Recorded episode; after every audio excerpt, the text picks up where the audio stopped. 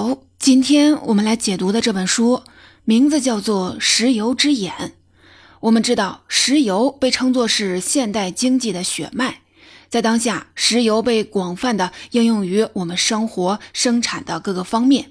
它既是公路上汽车的主要燃料，也是轮船海运和飞机空运的主要动力的来源，同时还是一种基础的化工原材料。不仅工业需要石油，现代农业和服务业都离不开石油。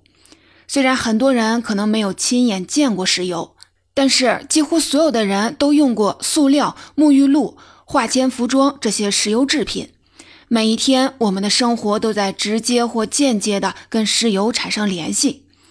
事实上，石油对于现代经济的意义还远不止于此。它既是商品，也是金融投资品。是国际大宗商品市场上最重要的交易标的之一，是资本市场上很多金融产品的定价基础。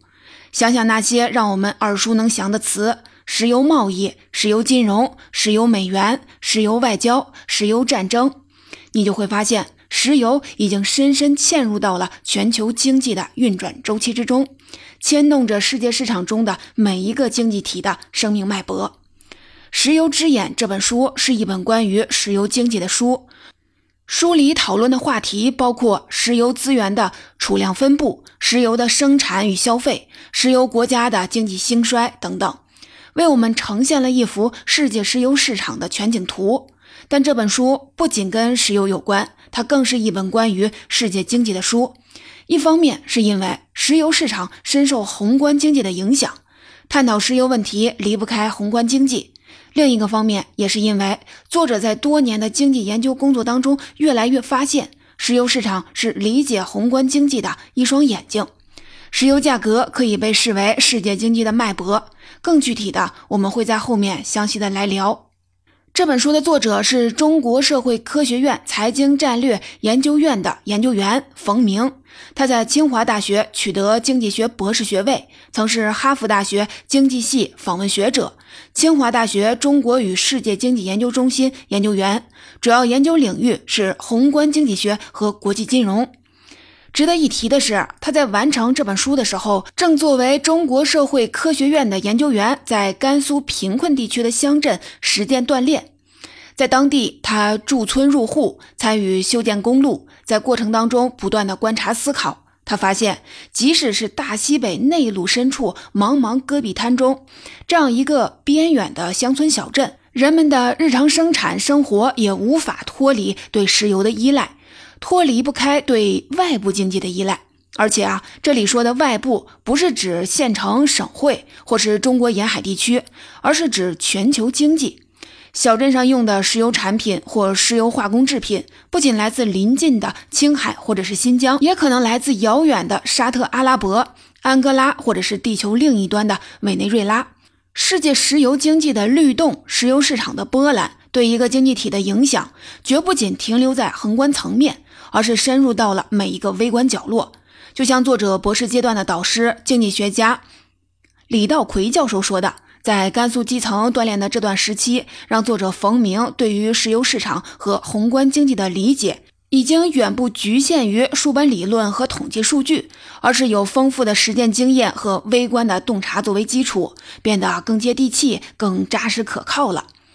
今天的解读，我会聚焦书中主要想为我们呈现的两条主线，来带你走进石油经济。第一部分，我们侧重石油，来看看世界石油市场的全貌，还有石油在各国经济运行中发挥的作用。第二部分，我们侧重经济，来重点的说一说这本书里讲到的一个观察世界经济的重要的线索——石油美元。看看它是怎样塑造了当下的国际货币体系，并将石油价格的影响释放到全球金融市场还有实体经济当中去的。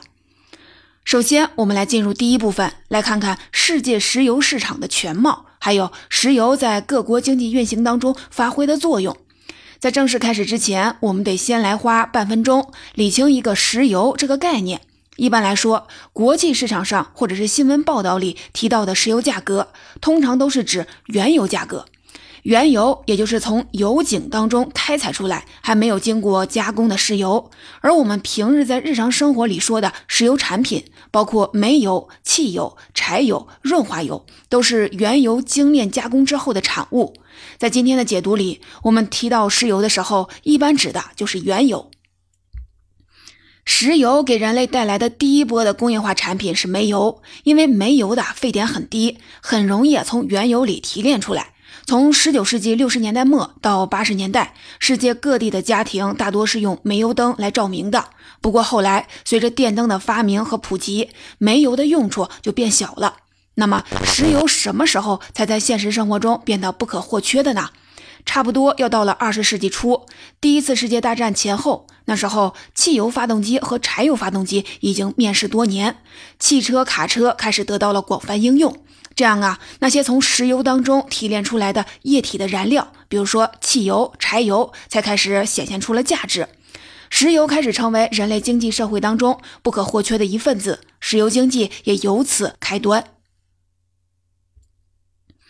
现在世界各国的经济运转都离不开石油。首先啊，它是一种非常重要的能源。根据国际能源署的统计，二零二一年在全球能源消费中，石油占比百分之三十一，排在了第一位，也就是使用最多的。第二位是天然气，占到百分之二十七；第三位是煤炭，占到百分之二十五。这三类能源加起来已经超过了百分之八十。而时下经常被大家提起的新能源，比如说水电、核电，还有可再生的能源，加起来只占到了百分之十几。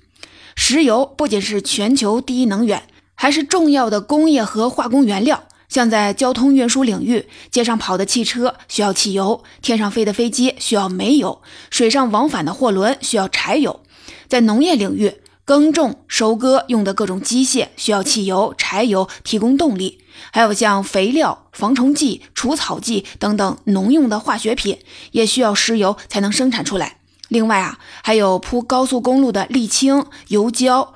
硫酸，我们每个人天天接触到的塑料、衣服里的化纤，都来自于对石油的炼化和加工。可见啊，在当今的世界，任何一个经济体想要正常的运转，都离不开石油。不过啊，石油这种宝贵且不可或缺的资源，在地球上的空间分布却很不均匀。有的国家石油资源非常的丰富，可谓是富得流油；而有的国家国土之下却没有什么石油储藏。石油在空间分布上的不均匀，也直接就导致少数国家提供了全球经济运行所需要的石油中的大部分，而其他多数的国家就得依靠进口来获得石油。从石油产量来看，在2021年，全球最大的石油生产国是美国，第二名是俄罗斯，第三名是沙特阿拉伯。中国的石油年产量也不少，能排到全球的第六名，但跟前三名的产量差距还是很大的，只有第一名美国的百分之三十七左右。讲到这里，你可能就有些疑惑了。我们平时说产油大国，一般首先想到的都是中东地区的很多国家，怎么全球最大的石油生产国竟然是美国呢？首先啊，美国靠近墨西哥湾，确实有很多石油的资源，而且近些年美国的油气资源开采技术有了新的突破，大量开采出了原本很难开采的页岩油，石油产量又上了一个大台阶。不过啊，并不是所有的产油大国都会对外出口石油。美国虽然是一个产油大国，但它的石油消费量也很大，产出的石油大多在本土就消费掉了。所以啊，生产石油多的国家，并不一定是出口石油多的国家。只有那些产量远超过自身消费量的国家，才会成为石油出口大国。按照二零二一年的统计，沙特阿拉伯、俄罗斯、伊拉克是世界上前三大石油出口国，其中沙特阿拉伯、伊拉克属于中东地区国家。再看前二十大石油出口国，大部分都位于中东和非洲地区，这就跟我们平时的印象很相符了。除了单个国家以外，还有一个组织叫 OPEC，就是我们平时说的石油输出国的组织，里面包括了十三个国家，都是石油出口的大国，像沙特阿拉伯、伊拉克、阿联酋、尼日利亚、安哥拉、委内瑞拉都在里面。前十大石油出口国里面，加入 OPEC 的国家占据了一多半。OPEC 作为一个国际组织，会根据当前的世界石油市场形势，还有经济增长的情况，去调整 OPEC 组织的总体的石油产量，规定各个成员国每年产多少的石油，以便维持石油价格的稳定，也能保障这些石油出口大国有比较好的收入。不过啊，这些石油出口大国并不是都很富有，其中也有一些国家，尽管拥有了丰富的石油资源，却长期的难以摆脱贫困和落后。比如说委内瑞拉、尼日利亚、南苏丹。经济学者们经过研究就发现，一个国家对于石油的依赖度的越高，它的经济发展的水平往往就会越低。具体来说，这些对石油依赖度高的国家，产业结构往往是比较单一，因为他们能从石油出口中获得较大的利益，那么发展其他产业的自我激励的力度就会大大的降低，这是不利于经济整体的健康发展的。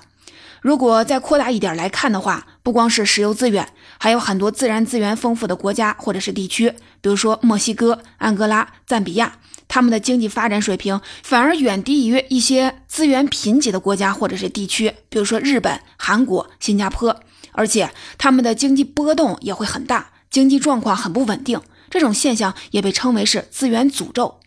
作者认为，这背后的原理跟我们刚才说的是类似的。资源诅咒的背后实际上是产业单一诅咒。过于依赖出口自然资源这种低附加值的产业，不仅会损伤一个经济体的健康状况、可持续发展的能力，而且会让这个经济体陷入一种靠天吃饭的危险境地。这里说的“天”指的不是气候条件，而是全球经济的波动。当全球经济繁荣的时候，资源品的价格比较高，这些经济体的收入就会比较多；而一旦全球的经济陷入低迷，资源品价格进入低谷，这些经济体就会陷入困境。出现贸易赤字、货币贬值、债务违约、通胀率攀升等等一系列的问题。所以啊，走出资源诅咒困境的一个关键的方法就是优化产业结构，让产业发展的重心往高附加值、多元化的产业方向调整。像澳大利亚、智利、挪威这些国家，就是通过这种方式成功的摆脱了资源诅咒。这也是很多资源型的经济体正在努力的方向。到这里，我们讲了石油在各国经济运行当中发挥的作用，讲了世界石油市场里的石油的供应情况，还顺带的探讨了依赖石油等自然资源出口的经济体面临的资源诅咒的一些问题。接下来，我们再来说说世界石油市场中的石油需求的状况。哪些国家对于石油的需求量最大呢？总体来看，人口越多、经济体量就越大的经济体，对石油的需求量就越大。美国是世界上第一大经济体，也是消耗石油最多的国家，排在了第二名、第三名的是中国和日本。这是二零二一年的数据，可以发现这个排名跟二零二一年的全球各国的 GDP 排名的前三名是一致的。而且啊，在过去至少十年里，这个规律几乎是没有被打破过。如果不光看前三名，再去对比全球石油消费量的前三十名和 GDP 排名的前三十名的话，就会发现大部分也都是接近的。不过其中也有一些例外，比如说新加坡虽然是一个小国，二零二一年的经济总量在全球排第三十七位，却是世界第十五大石油消费国。沙特阿拉伯、伊朗虽然经济总量不大，但也是石油的消费大国。这是因为一个国家的石油消耗量不仅取决于其经济规模的大小，还会受到它的经济结构、能源结构的影响。比如说，航运业和石油化工是新加坡的重要的支柱产业。所以啊，虽然新加坡的经济总量不大，石油消耗却不小。还有沙特阿拉伯、伊朗等等国家，石油资源丰富，能源结构中石油占比较大。煤炭、天然气等其他的能源占比啊较小，所以他们也是石油消费的大国。刚才我们说的就是石油在各国经济运行当中发挥的作用，还有世界石油市场中的供需等等情况。接下来我们再来说说这本书里提到的一个从石油视角出发来观察世界经济的重要的线索——石油美元。所谓石油美元，广义来说，其实就是指主要石油生产国通过出口石油获得美元。听起来好像只是一堆钱而已。不过啊，作者提醒我们，石油美元在当今世界经济当中发挥的作用，远比很多人想象的要大。首先，石油美元奠定了如今美国在国际货币体系当中的地位。这件事儿要从1944年说起。我们都知道，在1944年的布林顿森林会议上。确立的是美元黄金汇兑本位制。也就是说，在那次会议之后，只有美元跟黄金的汇换比率是固定的，其他国家的货币不能直接的兑换黄金，只能跟美元挂钩。这就确立了美元当时在国际货币体系当中的老大的地位。不过啊，这个位子啊，要想坐得安稳，美元需要维持自己跟黄金的固定的兑换比率。然而，进入二十世纪五十年代中后期，美国的出口开始持续的萎缩，出现大额的贸易逆差。六十年代情况越发恶化，美国陷入越战泥潭，国内的通货膨胀严重，GDP 负增长。七十年代，美国产生巨额的贸易赤字和财政赤字，美元跟黄金之间的固定的兑换比率越来越难以维持了。终于，一九七一年的八月，美国总统尼克松决定放弃金汇兑本位制，布雷顿森林体系也就此解体了。但是，美国并不想放弃在国际贸易体系当中老大的地位。那怎么办呢？答案就是我们前面提到的石油美元。当时中东地区陷入了战乱，美国国务卿基辛格就跟总统提议说，可以派军队过去，以军事保护为交换，让那边的石油输出国组织成员国们接受美元作为出口石油的唯一计价和结算货币。各国需要石油的时候，必须拿美元来换。就这么一个动作，带来了两个重大的经济影响。最基本的就是，美国从此可以靠印钞票来购买石油，影响甚至是操纵了国际油价。另外，更重要的就是，这样一来，美元又成为了世界各国绕不过的最主要的外汇储备和结算支付货币，重新坐上了国际货币体系老大的位子。在解读《权力之巅》的那本书的时候，我们就讲过，这不仅就意味着美国可以靠印票子来还债，向世界征收铸币税，而且啊，还意味着美国还能通过货币对其他国家的政策施加影响，维护本国利益。所以在当时，美国通过掌握石油这样一个关键的经济命门，从实体经济、货币金融和政治博弈三个层面巩固了自己的国际地位，也奠定了美元如今在国际货币体系当中的地位。但是啊，进入二零二二年后，我们也能看到石油美元体系已不再像从前一般稳固了。我们都知道，当年以沙特阿拉伯为代表的石油输出国组织成员国之所以同意以美元作为石油交易的唯一的计价单位，是为了寻求美国的军事支持。另外，美元的背后有着美国强大的国家信用作为支持。但是啊，在二零二零年新冠疫情爆发之后，美联储在三月当机立断，一个月之内连续两次的下调利率，几乎降为了零利率，并宣布实施无限量量化宽松政策，也就是央行可以无限量的向市场提供货币供给。这在很大程度上损害了美元的货币信用，而且美国也并没有很好的兑现给沙特等国的安全承诺，没有提供足够的军事支持。在二零二二年的三月份，《环球时报》等多家的媒体报道，沙特阿拉伯正在考虑停止以美元作为石油交易的唯一计价和结算的货币。另外，白俄罗斯总理也在二零二二年的年初表示，俄罗斯和白俄罗斯正在合作制定新的石油供应的定价公式，计划放弃以美元支付的能源供应。所以啊，虽然在当下石油美元体系依旧成立，且目前仍无可取代。但我们也不得不持续的关注这一体系当中开始显露的裂痕迹象，因为一旦石油美元体系崩塌，国际货币市场也将随之出现天翻地覆的变化。就像美国全球安全分析研究所执行主任盖尔拉·拉夫特说的：“石油市场是一个延伸到全球的商品市场，是美元作为储备货币地位的保险单。如果这块石头就被从墙里拿出来，墙就会开始倒塌。”这是我们说到的石油美元的第一层重要的经济影响，也是我们应当持续关注石油市场、石油美元的一个重要的原因。我们应当持续的关注石油美元的另外一个重要的原因，就是作为国际金融市场上重要的资金来源，石油美元的扩张或者是收缩，都会在国际金融市场上掀起很大的波澜，甚至是波及实体经济。刚才我们就提到，广义来说。石油美元就是指主要石油生产国通过出口石油来获得美元。那么，石油出口国会拿这些美元来做什么呢？主要是两个用途，一个是消费，第二个就是投资。消费主要指的就是从国外进口商品和服务。商品啊比较好理解，主要就是汽车、飞机、家电、日用品、矿产品等等这些。服务主要是包括了咨询服务、金融服务、法律服务。在二十世纪八十年代之前，石油出口国的石油美元主要就是通过这些途径从他们手里流出的。而到了二十世纪八十年代之后，石油出口国开始把手里的美元收入用来增加外汇的储备。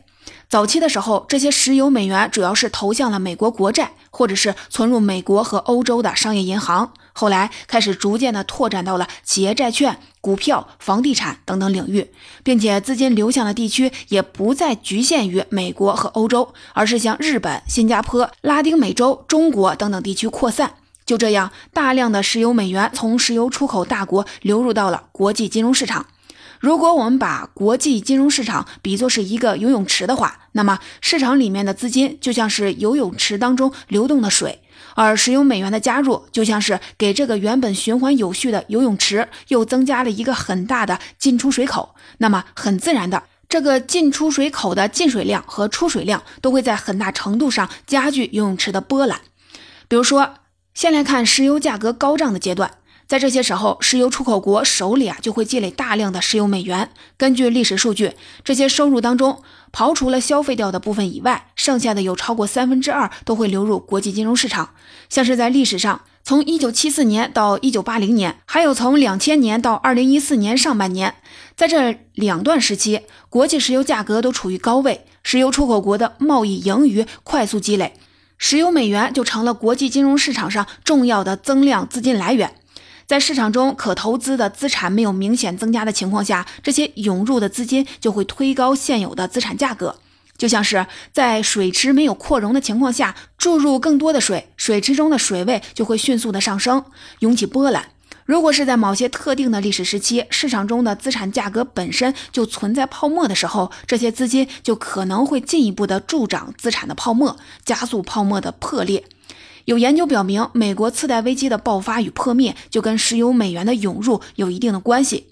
刚才说的是石油价格高涨的时候，石油美元会大量的涌入国际金融市场；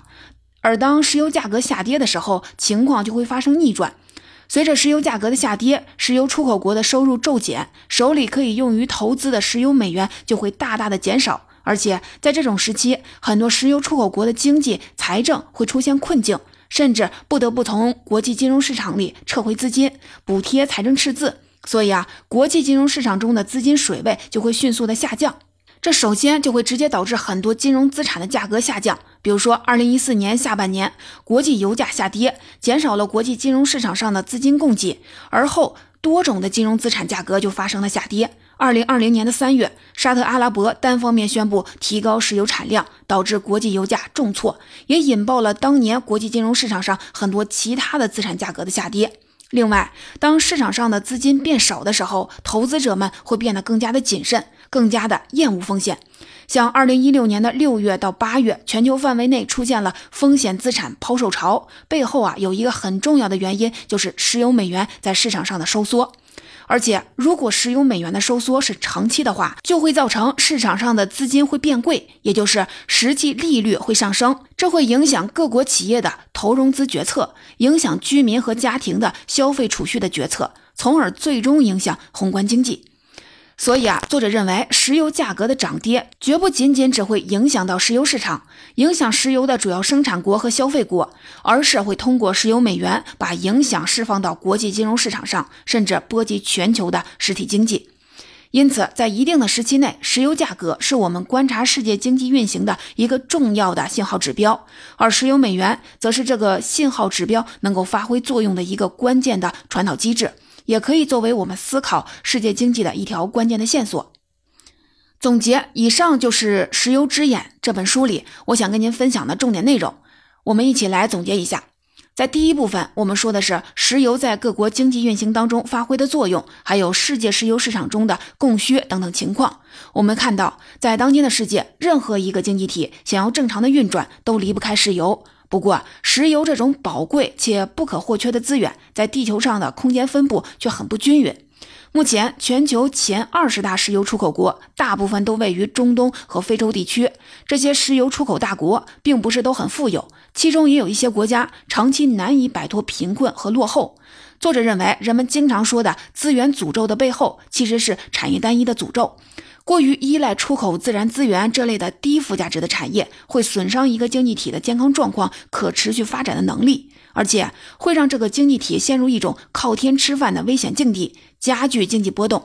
走出资源诅咒困境的一个关键的方法，就是优化产业结构，让产业发展的重心往高附加值、多元化的产业方向去调整。